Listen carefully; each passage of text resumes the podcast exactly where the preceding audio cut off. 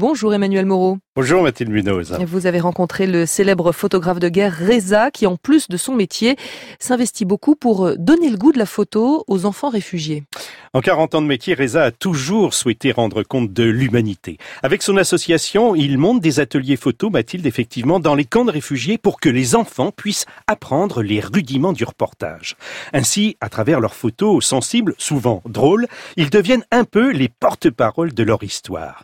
Que ce soit en Irak ou au Rwanda ou ailleurs, Reza commence toujours ses ateliers de la même façon. Je leur dis que je ne vais pas vous apprendre la photographie, mais je vais vous donner un outil qui vous permettra de parler au monde entier, parce que c'est un langage universel, et raconter votre histoire, ce que vous vivez, ce que vous aimez et ce que vous n'aimez pas.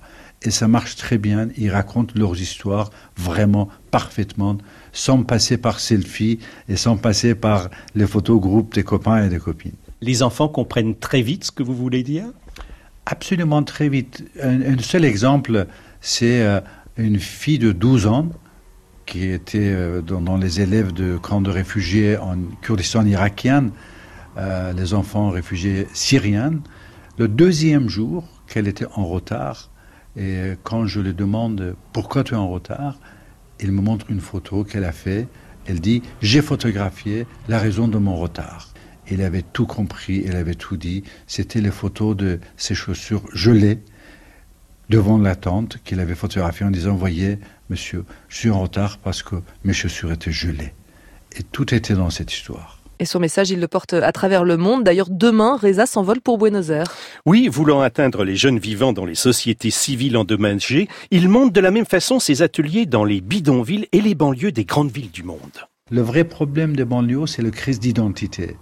Et avec ce projet, former des jeunes des banlieues photographier leur quotidien, mais surtout exposer ça dans les lieux le plus prestigieux des villes aux alentours, ça crée un lien extraordinaire entre les gens de banlieue et les gens de cité qui se côtoient jamais, mais ça donne aussi une fierté à ces gens des banlieues.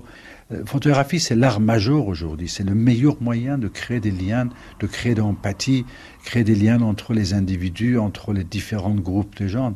Et c'est pour ça que je me mets autant d'énergie pour répandre la photographie et former des milliers et des milliers de gens et de jeunes à ce métier. Reza, avec vos photos, vous portez un regard sur les autres. Il peut exister un bon selfie? Un bon selfie, c'est le selfie qu'on n'a pas pris.